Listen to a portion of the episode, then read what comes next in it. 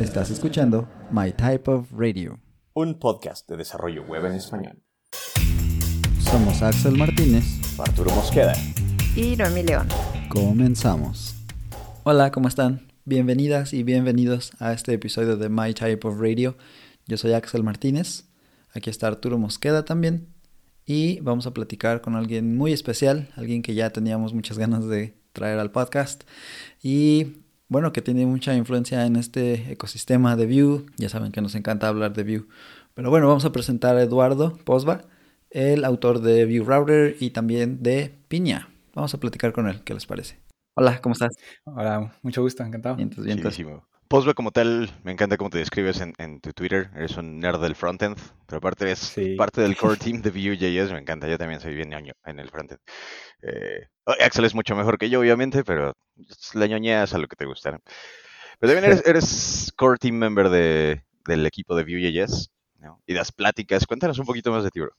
Eh, pues básicamente intento dedicarle todo el tiempo que puedo a, a Vue, ¿no? Y o sea, Vue en términos de ecosystem. Eh, me dedico al, al router, que lo escribo yo. Eh, ahora mismo estoy con Piña, pero también eh, meto algo, todo lo que pueda de tiempo a Vue Core, ya sea haciendo triaging, ayudando un poco, aunque hay bastante gente metida en el, en el core de Vue ayudando, eh, lo cual me permite darle pasarle más tiempo al router y otros, te- otros, otros proyectos. Y intento tener más discusiones técnicas también de a nuevas APIs, quitar cosas que existen, pero eso fue ya como en cambio de, de Major, que todavía ahora creo que nos faltan unos cuatro años o no sé cuánto de, de Vue 3, ¿no? Igual que con Vue 2, ¿no? Que Claro. se quede un, un buen tiempo, bien estable. Y aparte de eso, pues soy freelance. eh, intento reducir el- al máximo, ¿no? Mi tiempo de, de freelance trabajando en proyectos de frontend, eh, porque quiero dedicarle todo lo que pueda al open source y eso llevo haciendo ya eh, cuatro años entre freelance y el open source y poco a poco eh, se va, voy pasando más- cada vez más tiempo en open source, sobre todo con los GitHub sponsors, eh, Ujú. que ahora sí que dedico, hay meses que 100% del tiempo y otros 50, también tengo que pagar algunas cosas con la empresa para tener seguro médico, es un poco complicado, la vida de, de open source no es la más fácil, ¿no? Es como tener un trabajo fijo en el que te tienes todo. Y aparte de eso, eh, pues vivo en Francia, me mudé hace mucho tiempo. Yo vine aquí, soy español, como se notará por mi acento, y, y soy, soy del sur de Málaga, que es una playa, es una ciudad turística eh, a la costa. Y me mudé a, a hacer mis estudios en Francia cuando tenía 18 años y me quedé aquí. Me mudé por término de, por tema de trabajo, porque en España la cosa está, estaba y creo que sigue estando bastante mal para los jóvenes. Órale. Y vivo en París. Ah, qué chido. Ah, en París. Ah, vientos, vientos. ¿Y entonces estudiaste algo relacionado pues con computación y así o...? Sí, totalmente. Me, me metí en ingeniería informática y matemáticas y informática. Y hice primero como aquí se llama grado, licencia, son dos años, y luego haces tres años de ingeniería, cinco años de estudios. Muy clásico. Tengo un como el, el recorrido clásico de, haces tu carrera, tienes tus estudios, tienes tu esto validado, seguro, y luego encuentras trabajo con eso. Ya. A mí me gusta mucho la informática desde que era pequeño, eh, las matemáticas y las ciencias. Y pues, nada, no me salí del camino ni nada. Hice lo más, más- lo más clásico, típico de que los padres te dicen, sí, este, usa tu carrera, es importante. y Ajá, todo claro, eso. claro. Eh, Está genial, ¿no? Porque la informática le da la bienvenida a prácticamente cualquiera últimamente, ¿no? Sí, sobre todo en web. Exacto, en web. Se puede venir cualquier background y eso alimenta más que, más que detiene, ¿no? De progreso en la programación, en lo que se puede estar haciendo Sí. con código. Ah, pues eso está chidísimo. Quiero regresar a la parte de que eres el, un core team member de Envío. Eso está chidísimo. Veo, siempre me ha fascinado el open source. Tristemente yo he estado más del otro lado. Hago como un 10 o 20% de open source y el 80% del trabajo. Igual y tengo que cambiar algo ahí. Así empecé yo también. Sí, ¿verdad? Es bueno saberlo. Cuéntanos un poquitín cómo, cómo fue este camino hacia volverte core team member en Vue. Pues yo me metí bastante temprano en mi carrera laboral. Yo mis estudios en mi quinto año de carrera hay seis meses que son de prácticas. Tienes que ir a... Ujú. O sea, es el, no sé si hay un término diferente, es el intern en inglés, en Estados Unidos y eso. Ujú, ujú. Y pues estás de prácticas en la empresa seis meses y luego te, te meten. Y yo en ese tiempo dedicaba todo, casi mi todo, tiempo, todo mi tiempo libre a mirar al lado después hacer mis cositas, mis aplicaciones pequeñas, mirar eh, nuevas tecnologías eh, y usarlas, hacer test. Entonces, o sea, durante ese periodo, como tenía muchísimo tiempo libre para hacer eso, me dediqué bastante tiempo a mirar las issues de Vue, responder, y eso fue hace tal vez siete, seis, nunca, ya, ya no tengo el tiempo, ya no me lo sé, no me acuerdo del año, ni del año, entonces ni lo calculo. Pero hace, como al principio de Vue, Vue estaba en la 0.12, acaba justo de pasar oh, de la 11, o sea, 0.11 a 0.12. Y eh, en esa época tenía 7000 estrellas en GitHub y tenía pues unas issues de vez en cuando cada día. y era como cuando el principio del proyecto se empezó a hacer eh, un poco más conocido. Y entonces seguí contribuyendo como podía, creando algunas librerías también eh, al lado que ahora mismo ya, ya no existen las que creé en esa época. Y un día Evan tuiteó que quería, quería montar una core team para Vue y que quien quería ayudar. Y yo pues eh, me inscribí en ese documento, era un Google Drive o algo así con un formulario eh, que pedía que habías hecho, por qué y tal. Y yo en esa época había hecho, había organizado el, meetup, un meetup aquí en París, lo organizo, ya no se organiza tanto porque con el COVID pues lo hemos dejado un poquito de lado, pero, pero sigue ahí. y, y, organicé el primero de Europa de, oh. de meetup de Vue.js, que recuerdo que, que estaba como el de Londres casi al mismo tiempo mm, y lo puse antes que el de Londres para poder decir, pues este lo he hecho yo, primero. Claro, claro. Muy bien. Aunque en realidad no cambia nada. Y la comunidad aquí de Vue.js en París era bastante vibrante, ¿no? Había mucha, mucha gente, hay como 2.400 miembros solo en París y eso está bien. Mm. Em, y a partir de ese día, pues me vi al día siguiente, o los días, unos días después, eh, me vi en un Slack con unas 14 personas más que también habían enviado pues una respuesta. Y al parecer hubo muchas respuestas. Y pues Evan escogió a, bastantes personas de las que respondieron y que estaban activas para decir las incluimos en el, en core team. Y a partir de ahí nació ese concepto de core team, mm. aunque eh, todavía... La, la, en sí ha evolucionado mucho, ¿no? Desde ese momento hasta hoy en día. No solo porque ha habido cambios de miembros, miembros que pues han dejado de trabajar por razones personales o lo que sea, mm, porque cada, aquí cada persona viene y trabaja porque quiere, o sea, porque le interesa el, tema y a veces, por ejemplo, teníamos a Ed que trabajaba en la librería de, test para Vue y él lo invitamos pues porque había desarrollado una versión de, de, esa librería que usaba él en su trabajo y pues era más interesante tenerlo en la core team porque queríamos integrar esa librería también y para poder comunicarnos más fácilmente, estar al, tanto de todo lo que va pasando en el equipo. Pero al cabo de un tiempo él pues se vio trabajando para proyectos en React eh, en el trabajo y no le oh, daba tiempo a hacer, a conseguir trabajando en esa librería y otras personas eh, tomaron el relevo para, para seguir desarrollándola. Entonces ese fue, por ejemplo. Otras personas, yo que sé, encontrarían trabajo y desaparecieron. Eh, hay gente más activa, menos activa. Hay veces que hay gente más activa y menos activa según las temporadas. Eh, y hay algunos que han estado ahí desde hace mucho tiempo. Por ejemplo, Kazupon, que es el que el autor de Vue 18 Internationalization, eh, lleva ahí desde la 010, creo, algo así. Oh, o sea, muchísimo tiempo. y sigue ahí, bien activo. sí, sí, sí. Avoirás era el de él. Sí, exacto, ese era el nombre, sí, sí. Y creo que ahora lo está llevando un poco más Jessica Sachs. Sí, Jessica y, Lackland eh, ah, son las dos personas que se ocupaban más de ello. Jessica se, ocupa mucho como trabaja en Cypress. Ella pues eh, hace muchas cosas que tienen que ver con Cypress y empuja mucho el uso de Vue con Cypress, hace cosas muy muy chulas. Y hay algunas que están en beta y tal, supongo que las, las anunciarán pronto pero como que podían hacer eh, los textos unitarios de componentes, pero con Cypress, entonces tienes su preview, DevTools y todo, en vez de hacerlo con Jest, que es, no tienes ninguna interfaz para probar los textos unitarios de tus componentes. Bastante guay, sí. Sí, se está poniendo muy, muy bueno todo ese, toda esa área también. Qué padre. Y pues como dices, son, son trabajos voluntarios, ¿no? Entonces no es como, como que es, un empleo, sino más bien es un voluntariado. Claro, o sea, no es remunerado por defecto. Eh, la gente que entra al core team se le invita porque están trabajando en proyectos que son interesantes, que tienen un impacto dentro de, de Vue, ya sea ayudar en, un eh, repositorio existente o crear sus propios proyectos, como Volar, por ejemplo, que será la integra o Betur, cuando Pinewoo se ocupaba de, de Betur, eh, y Volar eh, que es una integración para VS Code, VS Code em, que gestiona lo que es el, toda la autocompleción y el typing de los .view. Pero también gestiona las nuevas sintaxis que con el setup syntax y el ref sugar y tal. Y son gente que, vemos que hace bastantes cosas y en el equipo otras, algunas personas los dominan. Y dicen, ah, pues me gustaría tener esta persona en el, en el chat, en el equipo, para que podamos discutir más fácilmente. Tenemos como una, seguramente una chart y tal escrita del, del equipo, pero básicamente no nos esperamos ninguna contribución de la, de la persona, ninguna implicación en tiempo o de objetivos por, una, por la parte de la persona. Yo sé, hay una, hay una persona o dos que sean, están a tiempo completo, bueno, está Evan a tiempo completo. Eh, Soda, Soda T también está a tiempo completo, que mm. se ocupa mucho del CLI, pero de muchas más cosas. Guillaume está como a tiempo parcial, pero Guillaume trabaja un montón y no sé cómo saca todo ese tiempo que tiene, pero hace un mogollón de cosas. Sí, increíble.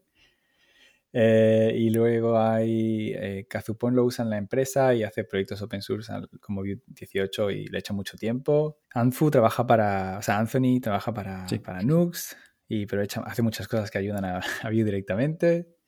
Y luego yo también me ocupo, estoy como casi tiempo completo, pero lo, con dentro de lo posible. claro.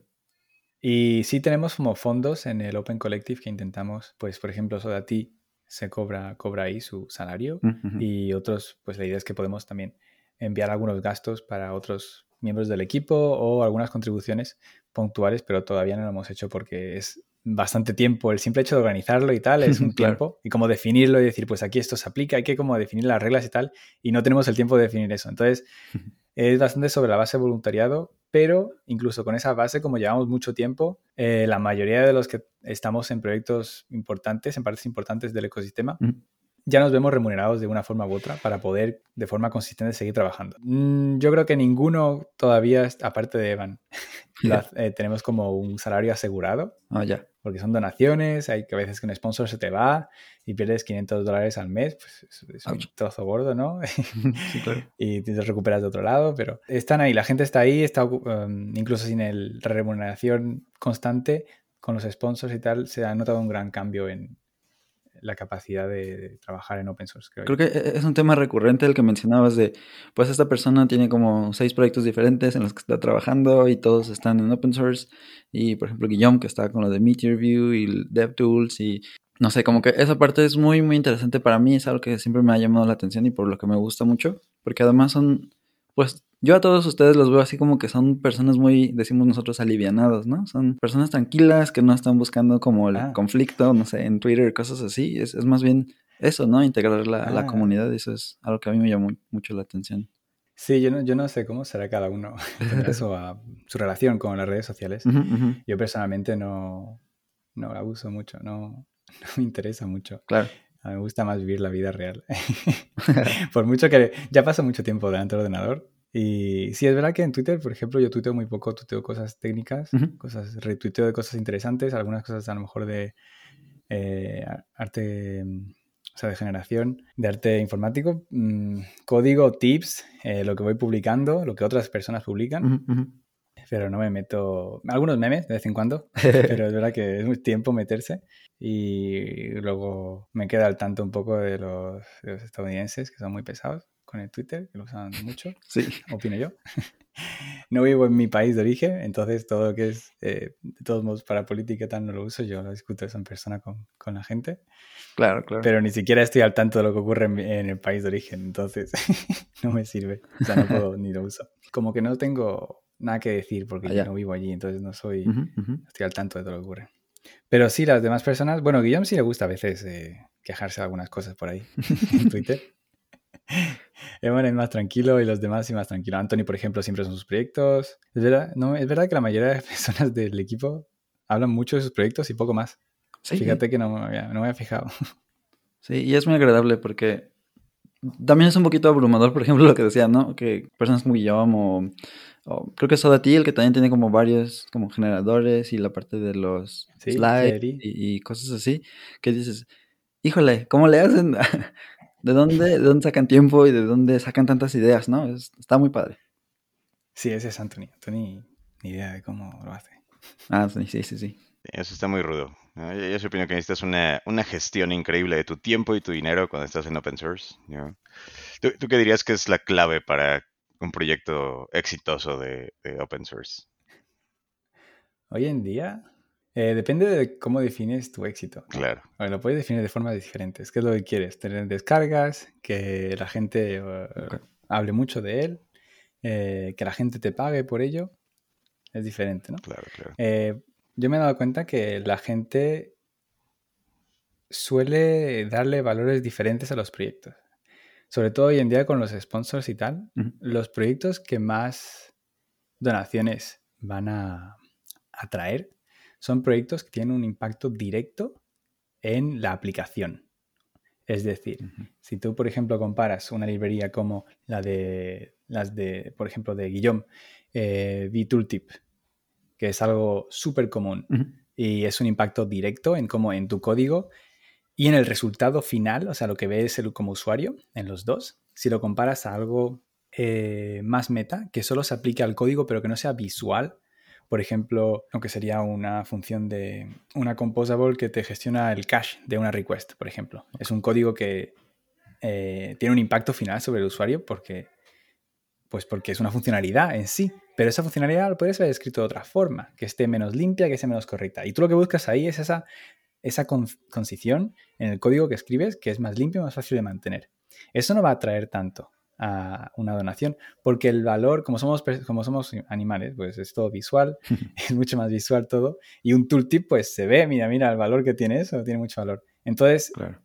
eh, si quieres, si la definición de tu, del éxito sería a tirar donaciones y poder vivir de ello, tiene que ser algo que tenga un impacto directo. No quieres ser la librería usada por otra librería para tener impacto, Ya. por ejemplo. Eh, librerías como Beautify funcionan muy bien, tienen un impacto directo, es todo visual. ¿vale? La gente cuando ve esto directamente dice, uy, esto tiene mucho valor, esto lo uso y tengo directamente en mi aplicación. Eh, Tailwind también tiene buen marketing, no vamos a negar tampoco, pero. Sí. es visual Eh, y son clases CSS. Y bueno, y luego tiene su motor y tal para generar el CSS, Sí, sí. pero hacen un buen marketing y al final tienes algo muy visual al que tú puedes asoci- asociar un valor.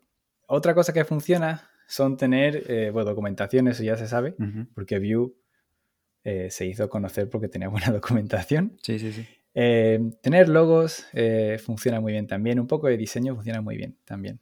Es decir, que si tienes un README con un solo con un título y una descripción, un ejemplo, el npm install mi librería y poco más, pues la gente no, no va a hablar mucho de ello porque tampoco hay mucho que enseñar. Pero si tienes un logo, pues la- eso atrae más a la gente. Pagar a un diseñador y a alguien que te haga, una persona que te haga el logo, eh, cambia mucho, ¿no? Que es lo que yo hice con, con Piña. Pagué a una persona que me hizo, me hizo el logo y a partir de ahí lo, lo modifiqué, lo adapté a como yo quería.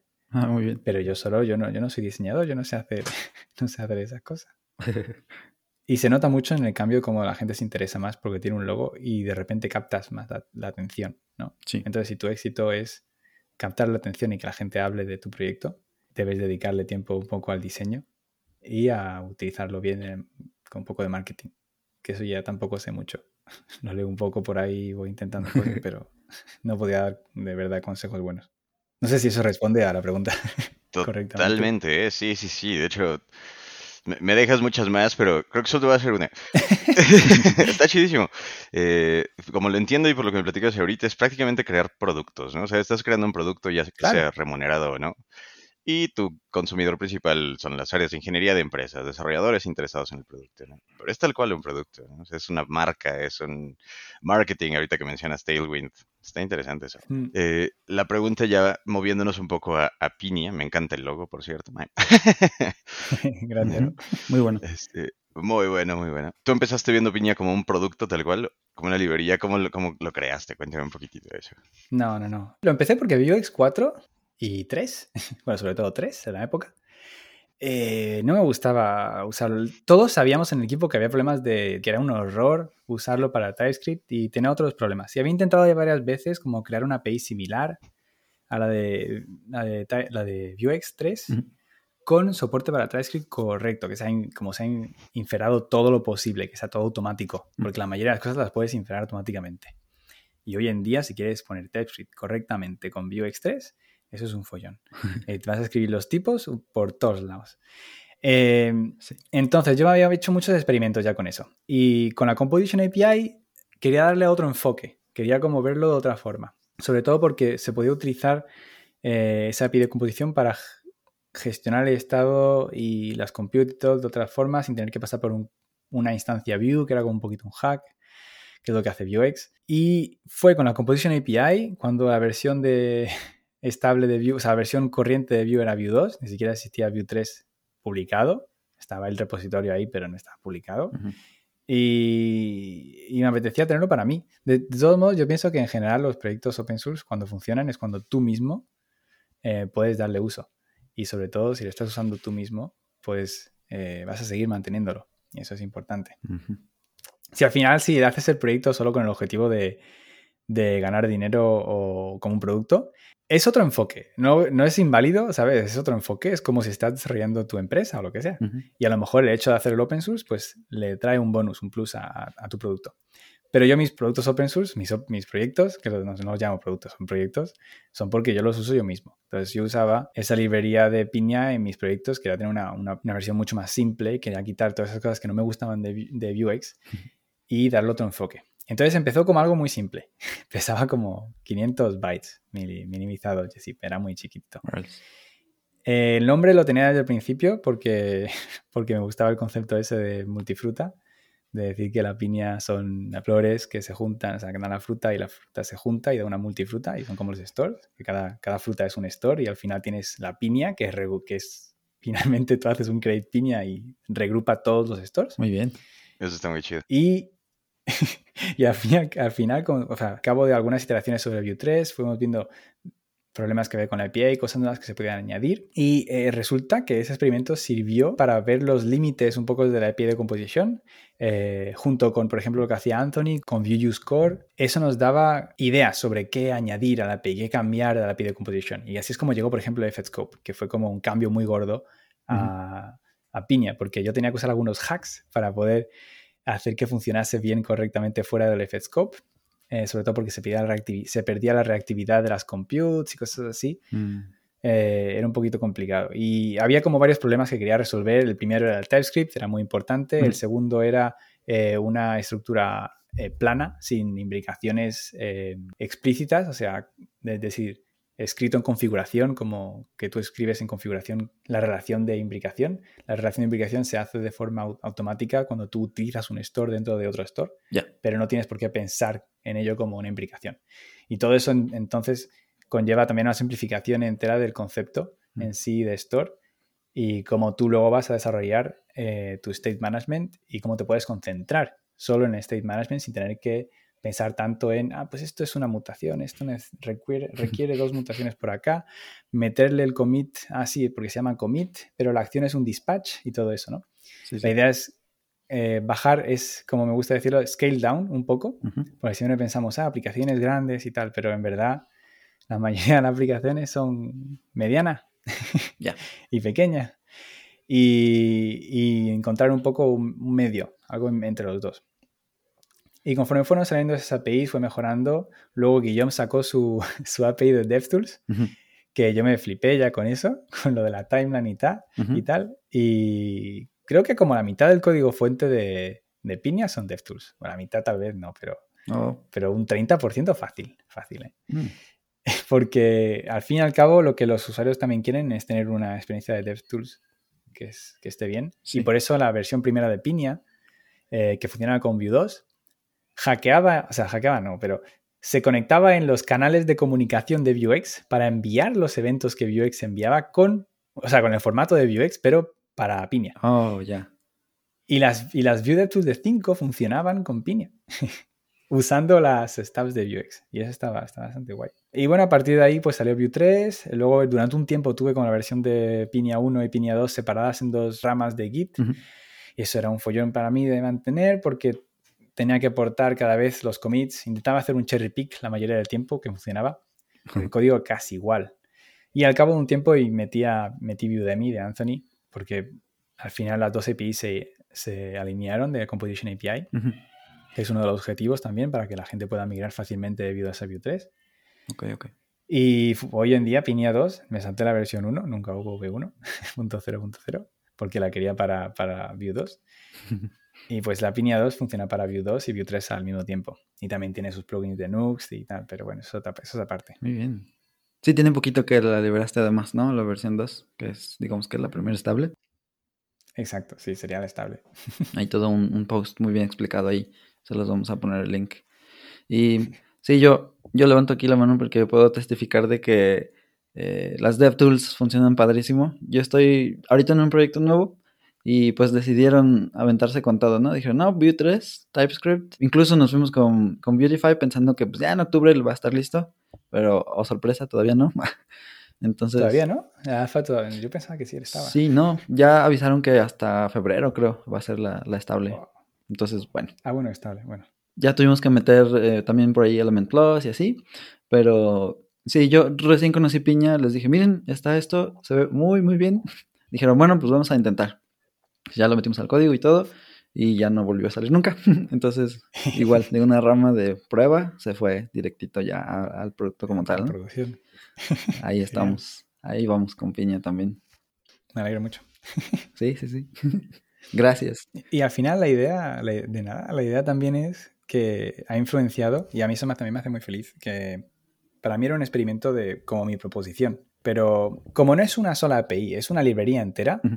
Eh, una proposición escrita no es suficiente. Hace falta en la librería que se pueda testear. Es como lo que hacen también eh, cuando introducen nuevas APIs en el navegador. Suelen crear algunos polyfills a veces, o la meten en experimental porque es importante poder testearla, sobre todo en esta, en esta librería donde uno de los objetivos principales será el, la Developer Experience también, respecto a TypeScript y las DevTools. Será importante poder testearla en, en- de verdad, o sea, con un proyecto de verdad. Y al final terminó por influenciar lo que Vuex 5 será, lo que la API core de Vuex 5 es la misma que la de Piña, ¿no? Tú defines un store igual Órale. con Piña.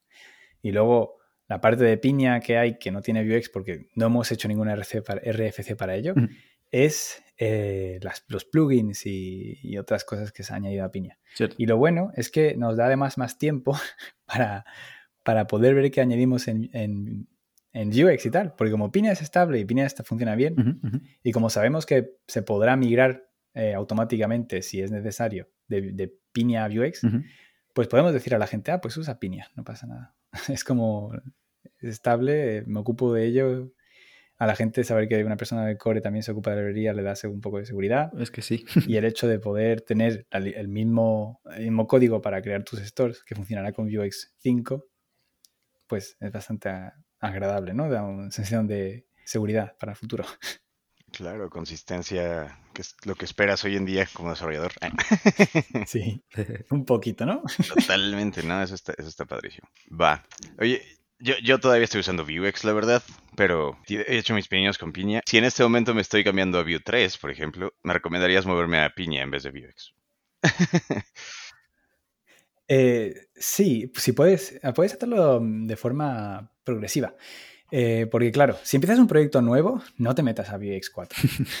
Eso te lo aconsejo completamente. A menos que te guste la API en sí. Mm, Vale.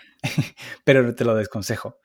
Eh, usa Piña directamente. Incluso con Vue 2, yo te aconsejaría usar Piña, porque funciona con Vue 2 Mm. también. Eh, es cierto que el soporte, o sea, no es, no es el soporte, pero obviamente funciona mejor con Vue 3 porque Vue 3 está más optimizado. Y Vue 2 necesita la, la- el plugin ese de Composition API no está integrado en la librería directamente, así que es normal. Pero puedes migrar progresivamente los dos al mismo tiempo. Es decir, que puedes tener stores en- hecho con Piña y usar Piña. No, Piña como que no crea ninguna propiedad global. Es que no crea ninguna propiedad glo- global. y, y no, y entonces no colisiona con lo que hagas con, con No te preocupes por ningún side effect.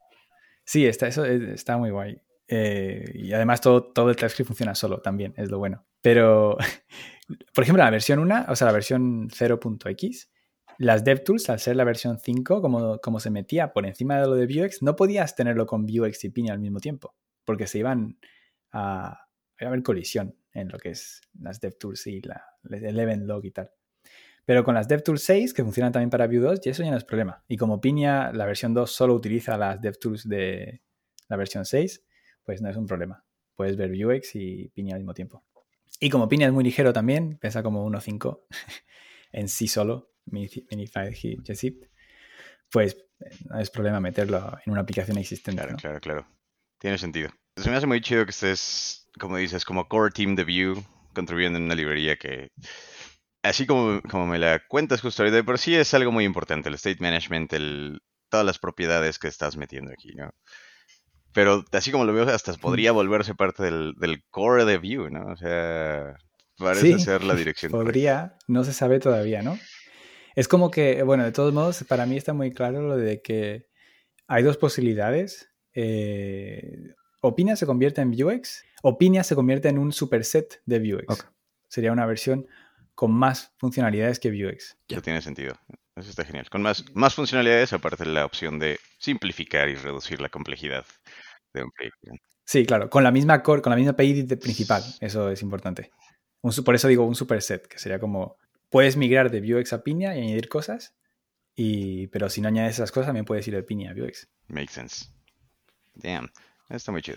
Algo que explica la documentación, por ejemplo, es que podrías tener un, análogo, ¿no? Entre tu, tu, instancia de Vue, en la que tienes tus métodos, tus computed, tienes tu, estado como tal del, de la instancia o el data, y luego hace como que, como que te dice la documentación. Piénsalo igual, solamente que un store sería pues tienes tu estado, tus getters y tus, tus acciones, ¿no?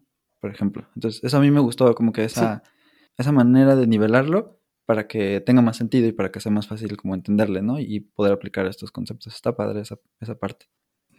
Totalmente. Para mí yo lo, yo lo suelo definir como un componente sin, sin template y que está desconectado del árbol de componentes. Ahí está. Por si alguien tenía como esa duda de cómo rayos uso piña o qué es, cuál es la diferencia, a lo mejor eso nos, podría ayudar, ¿no? A explicarlo un poquito. Sí, luego ya hay que entrar en los detalles de state management. Es verdad que todavía es difícil. O sea, cinco años después la gente sigue equivocándose, metiendo demasiadas cosas en el state. Eh, pero es normal. Eh, es, un poco, es un poco difícil. La idea de un store o un state management es que tienes un state que no depende del árbol de componentes. O que necesita, por ejemplo, ir, estar ahí de una página a otra, eh, o quieres poder usarlo a diferentes niveles de tu árbol de forma que no tengas que pasar la misma data de un componente a otro por props. O también puedes decir, pues me creo un store porque me gusta centralizar toda la lógica business en un store y así puedo testarlo más fácilmente. Entonces, eso da como un abanico de posibilidades muy grande y es fácil equivocarse, ¿no?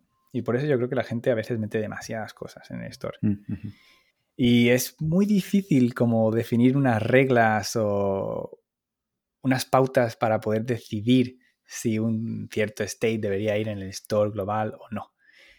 Y es como que la experiencia, es como es la intuición, la tienes que construir tú mismo, trabajando y, experimentando un poquito. Lo bueno es que esta intuición te vale para cualquier librería, no solo para Vue, ¿no? Entonces, si la tienes ya con React, también te servirá para, o Svelte o Angular, eh, también te servirá para Vue.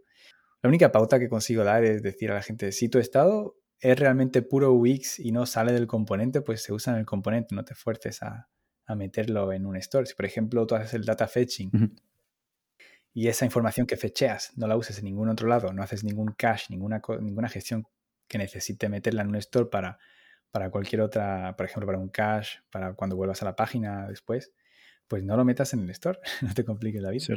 Y de hecho muchas aplicaciones no necesitan un store las pequeñas, la, la mayoría de las pequeñas aplicaciones medianas, incluso algunas grandes, no necesitan store, porque al final no es según el tamaño de la aplicación, mm. sino según lo que hagas. Lo que pasa es que, claro, cuanto más grande la aplicación es, pues más posibilidades tienes de que hagas algo que necesite un store. ya. Claro, es una buena rule of thumb, me agrada. con, con la experiencia que tienes ahorita de construir piña, si tuvieras que empezar de nuevo o en un futuro dijeras voy a hacer un nuevo proyecto de algo diferente de este contexto, con eso que has aprendido, ¿qué, harías diferente? ¿Te refieres a lo que sea la API final o a, todo, toda la gestión sí, lo empezarías diferente, tomarías decisiones diferentes en cuanto a cómo empezar el proyecto, cómo integrarlo con, el proyecto principal, digamos. Mm, yo creo que no. la verdad. Eh, todavía es muy temprano para poder decir, ah, pues cambiaría, cambiaría la forma en la que empecé el proyecto.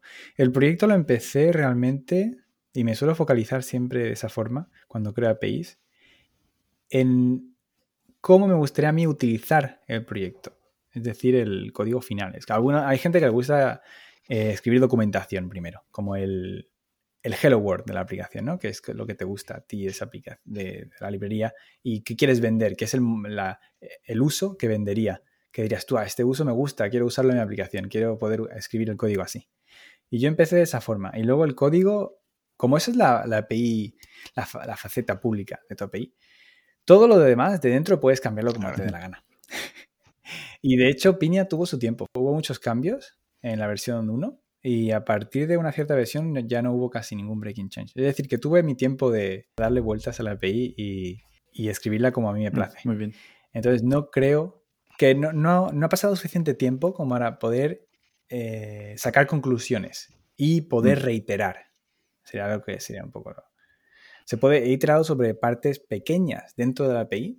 No, ha pasado suficiente tiempo para poder iterar sobre el proyecto en sí, en su totalidad tiene, sentido, tiene sentido. O sea, no tiene suficiente tiempo para saltar de Angular 1 a Angular 2.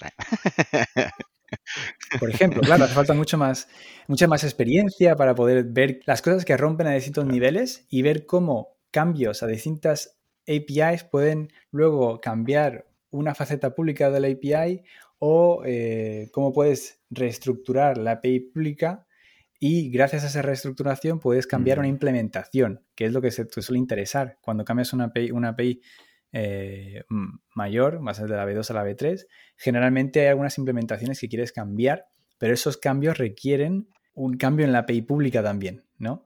Y tú los vas acumulando y luego lo bueno es que puedes decir cómo voy a reestructurar la implementación interna de forma que pueda aprovecharme de estos cambios que quiero integrar ahora que me puedo permitir cambiar la API pública y que puedo decir, pues esta opción ya no existe o, esta o esta, el comportamiento por defecto será este, por cualquier motivo, X o Y motivos que tengas. Bien, bien. Ya, tiene sentido. Gracias por esa respuesta, me, me abrió los ojos a un par de cosas. gracias, gracias. Alrighty. Nada. Hace ratito estabas mencionando un poquito de los plugins que se pueden agregar, ¿no? ¿Tienes algunos ejemplos que podamos platicar? Sí. Pues mira, yo creé uno uno muy básico que era un debounce. Eh, porque lo que. A mí lo que me interesa en la API de, de Piña para los plugins es que es, strongly typed, como le dicen en inglés. O sea que los tipados van a ser correctos. Por ejemplo, tú puedes extraer de un store las acciones. Tú puedes añadir opciones a un store cuando lo creas. Puedes añadir eh, propiedades. Y esas propiedades o opciones puedes definirlas en función de las acciones, state o getters que estén ya definidas. Entonces, por ejemplo, un plugin de The Bounce, que sería, eh, tú quieres que tus acciones son invocadas eh, de formas contiguas, consecutivas, con un intervalo de tiempo muy corto. Por ejemplo, un usuario que, que cliquea muchas veces un botón y ese botón llama un fetch de algo y dices, pues no quiero que el fetch ocurra más de una vez cada 200 milisegundos. Pues haces un debounce sobre, sobre ese método para que se invoque una vez cada 200 milisegundos. Más específica, más concretamente, antes de invocar el método, espera que haya 200 milisegundos sin ningún clic, sin ninguna invocación. Entonces, si el usuario está cliqueando continuamente, no lo invoca hasta que eh, no deje de, clicar el botón. Por ejemplo, esto es útil cuando tienes una búsqueda en tiempo real y la persona está escribiendo y no quieres enviar una request cada tecla de teclado, ¿no? Quieres esperar a que haya palabras. Entonces, eh, esta opción básicamente se añade a las opciones de un store y pones debounce y en el objeto te autocompleta con las acciones que hayas definido en el store. Claro. Y eso, por ejemplo, para mí era muy importante, una parte que, pues la parte de TypeScript de Piña, que me gustaba mucho. Entonces, tú puedes, a partir de eso, em, definir cualquier plugin que añade funcionalidades pequeñitas, por ejemplo, local storage, y definir, pues quiero conservar tal y tal propiedad eh, del state o eh, el debounce para una acción, o quiero hacer un cache sobre un state, por ejemplo. Muy bien. O cache sobre una, un método de, API. Y tú puedes realmente añadir muchas cosas a la API de, de, los stores, guardando ese aspecto de tipado que al fin y al cabo es crucial, forma parte de los valores principales de Pinia, ¿no? Eh, y he visto que la gente ha creado como plugins para Xdate, Oh. eh, lo cual me agrada mucho. Eh, había como para, creo que he visto Firebase también. Seguramente. mejor.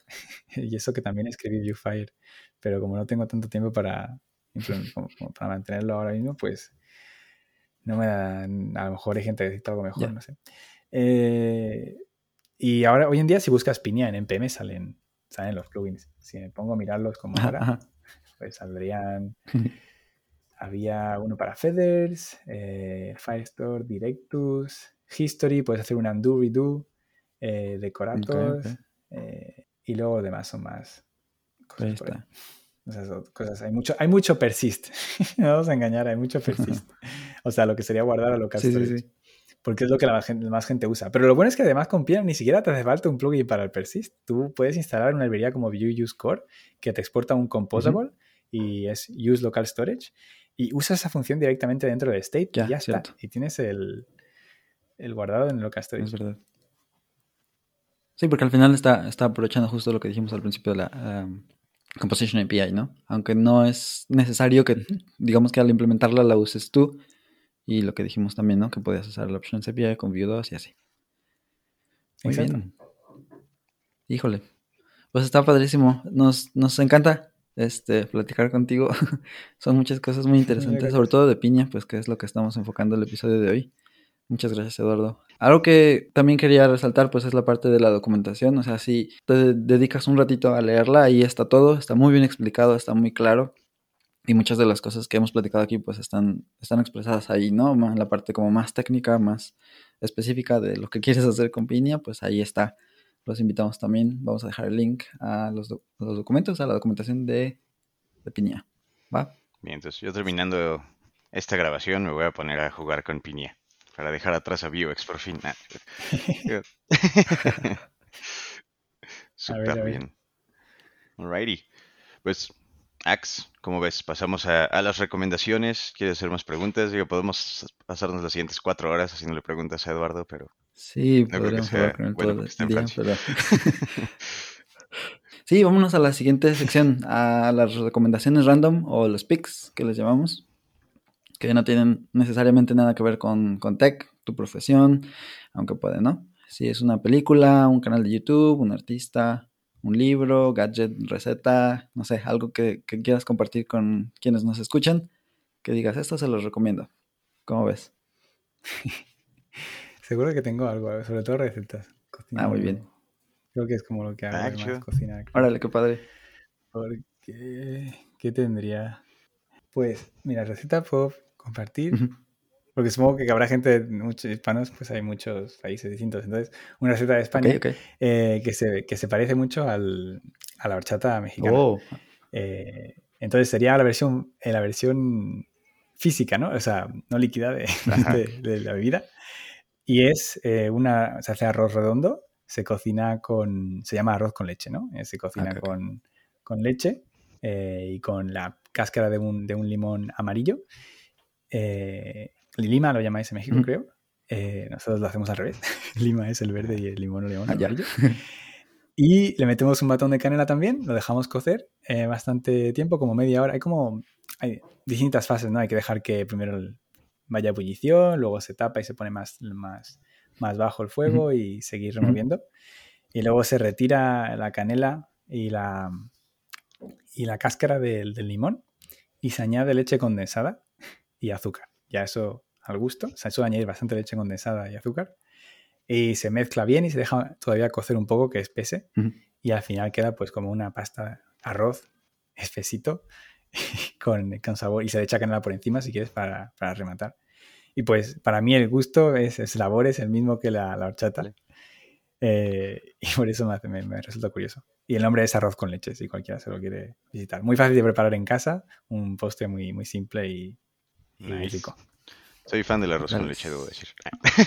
en cualquiera de sus presentaciones a lo largo del mundo. Qué chido. Alrighty. con limón, bueno, con limón no se me había, no lo había probado, entonces habrá que ver. Sí, eh, sí, hay que probar esa receta. Le da un saborcito, no, le da un poco. Sí, sí, claro, claro. Sigue sabiendo mucho. la- Y le raspas la cáscara arriba después para que sea más fancy aún. No, no, no. Ah, sí se puede, sí se puede, sí, totalmente. Si te gusta, sí, si te Ah, gusta el ácido, claro. Órale. Muy rico, probémoslo. Muy bien. Alrighty. Va. Pues mi, mi recomendación esta vez también va a ser de, de un libro como el episodio pasado. He estado muy nerdo leyendo unos libros que me han recomendado, de esos que tienes en Goodreads y jamás lees. Eh, el anterior fue acerca de Von Neumann Probst. El de hoy es acerca de, eh, de una crítica al ambiente laboral, pero en el contexto de que llega el apocalipsis, pero el papeleo se tiene que seguir haciendo por alguien, ¿no? Entonces, es un libro que se llama Odd Jobs. Está muy loco, son como cinco libros, yo apenas voy en el primero. Pero está muy loco porque sigue siendo una crítica graciosa a- al trabajo Godín, ¿no? Al, al 9 to 5. Y al mismo tiempo un, un poco de lo que platicamos aquí, ¿no? ¿Por qué no estamos haciendo todos open source? Ah. Chequenlo.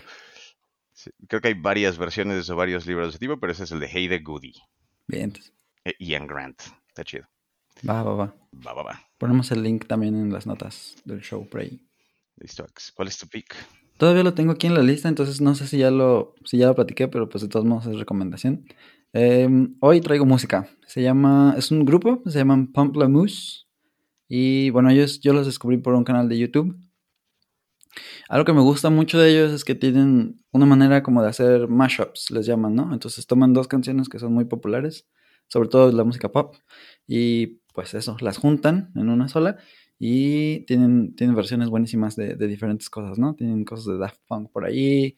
Y una que me gusta mucho es Seven Nation Army con Sweet Dreams. Están las dos juntas y suena bastante, bastante bien. A mí me gusta Ah, mucho. nice. Entonces, igual, Pump la Mousse. Tienen creo que su perfil de Spotify también y todo, pero yo los encontré en YouTube. Entonces, bueno, ahí está la recomendación. Pomp la mousse. Me esperaré al link porque no puedo escribir. Pero cool, cool, cool. Me agrada. Va. Super Ax. Cuéntanos, ¿qué sigue en el, en el episodio de hoy? Y por último, la otra sección es el Shameless Self-Plug, que pues bueno, eso es que platiquemos de algún proyecto, de alguna cosa que estamos trabajando y queramos que los demás sepan. Digo, aquí fue como, pues hablamos de piña y todo, pero a lo mejor que nos platiques un poco más de, de lo otro, de, no sé, tus otras apariciones que vas a tener en otros eventos o, o algún otro proyecto que tengas por ahí, que nos cuentes. Ahora mismo no tengo, creo que no tengo, en ese momento para mí tengo ningún blog. Eh, apariciones tengo Toronto la semana que viene, eh, JSConf México, México, que estaré dando una, una keynote, no de Vue, eh, aunque sí me baso en cosas que tienen que ver con, con lo que hago con Vue, que sea el, el routing.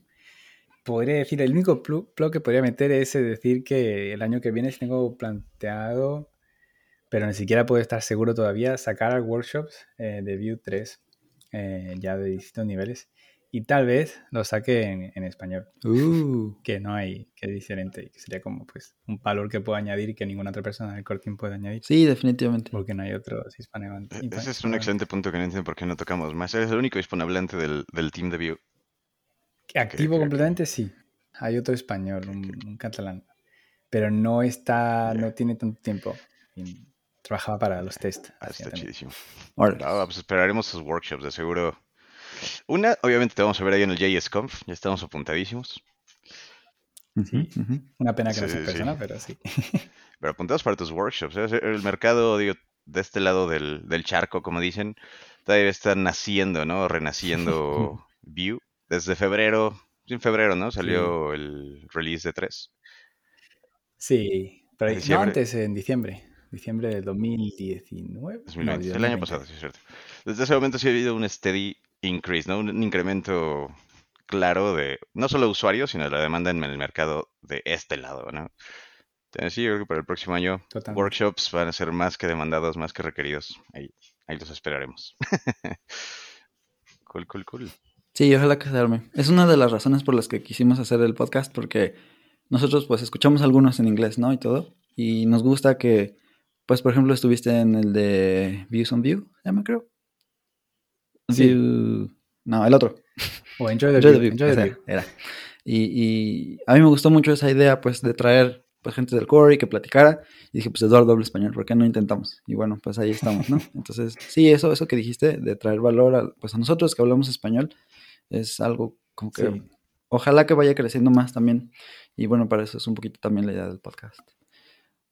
Sí, me parece Pero ahí va. Me, me gusta escuchar. Ya, pa- ya participé en, en uno de República. Dominicana. Ah, órale, qué bien. Es bueno, lo bueno de que haya tantos hispanohablantes, ¿no? Hay son muchísimos Claro, eso es. Genial. Sí, sí. Hay, mucha participación requerida y, proveída. Y qué chido que te nos uniste en, en este episodio. Te tengo una última pregunta que le he estado haciendo a todos los desarrolladores con los que platico en la calle, en el podcast. ¿Qué opinas de, de GitHub Copilot? Ay, ni lo he usado. ok, ok. Me da un poco igual.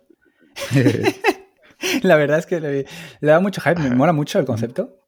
Pero sí, me, parece, me parece increíble como, o sea, técnicamente me parece impresionante, ¿no? Sí. Eh, no lo he usado. Aparte de eso, me da... Es como que, bueno, pues no... A lo mejor lo uso y digo, me cambia la vida. Pero no sé si me gustaría mucho tener esa, ese- esa sugestión cada vez.